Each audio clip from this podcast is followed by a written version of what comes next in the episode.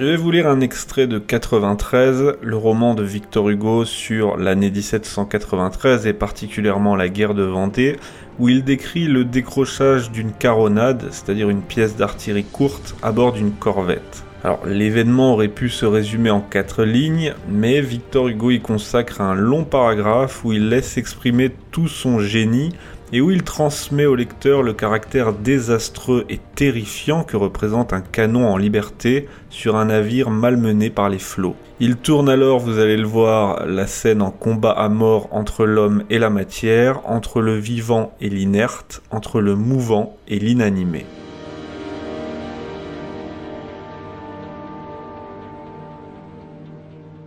Une des caronades de la batterie, une pièce de 24, s'était détachée. Ceci est le plus redoutable peut-être des événements de mer. Rien de plus terrible ne peut arriver à un navire de guerre au large et en pleine marche. Un canon qui casse son amarre devient brusquement on ne sait quelle bête surnaturelle.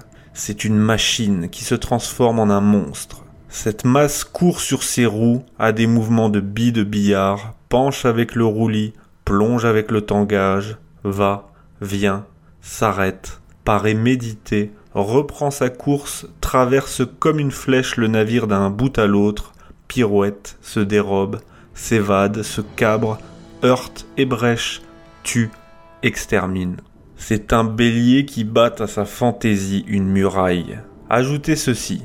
Le bélier est de fer, la muraille est de bois. C'est l'entrée en liberté de la matière. On dirait que cet esclave éternel se venge. Il semble que la méchanceté qui est dans ce que nous appelons les objets inertes sorte et éclate tout à coup. Cela a l'air de perdre patience et de prendre une étrange revanche obscure. Rien de plus inexorable que la colère de l'inanimé.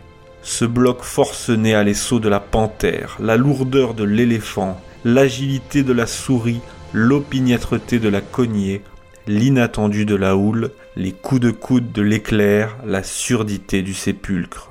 Il pèse dix mille et il ricoche comme une balle d'enfant. Ce sont des tournoiements brusquement coupés d'angle droit.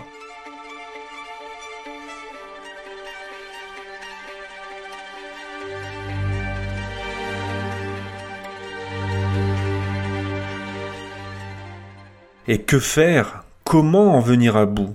Une tempête cesse, un cyclone passe, un vent tombe, un mât brisé se remplace, une voie d'eau se bouche, un incendie s'éteint. Mais que devenir avec cette énorme brute de bronze? De quelle façon s'y prendre? Vous pouvez raisonner un dog, étonner un taureau, fasciner un boa, effrayer un tigre, attendrir un lion. Aucune ressource avec ce monstre, un canon lâché. Vous ne pouvez pas le tuer, il est mort. Et en même temps, il vit. Il vit d'une vie sinistre qui lui vient de l'infini. Il a sous lui son plancher qui le balance. Il est remué par le navire qui est remué par la mer, qui est remué par le vent. Cet exterminateur est un jouet. Le navire, les flots, les souffles, tout cela le tient. De là sa vie affreuse.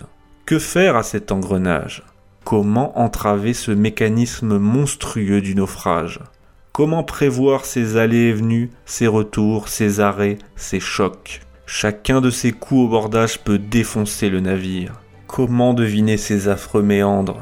On a affaire à un projectile qui se ravise, qui a l'air d'avoir des idées et qui change à chaque instant de direction. Comment arrêter ce qu'il faut éviter?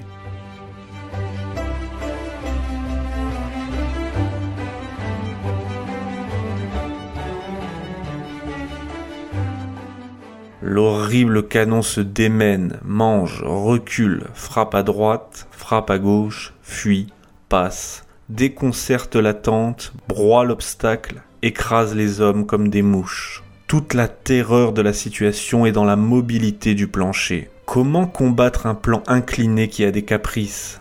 Le navire a, pour ainsi dire, dans le ventre la foudre prisonnière qui cherche à s'échapper, quelque chose comme un tonnerre roulant sur un tremblement de terre.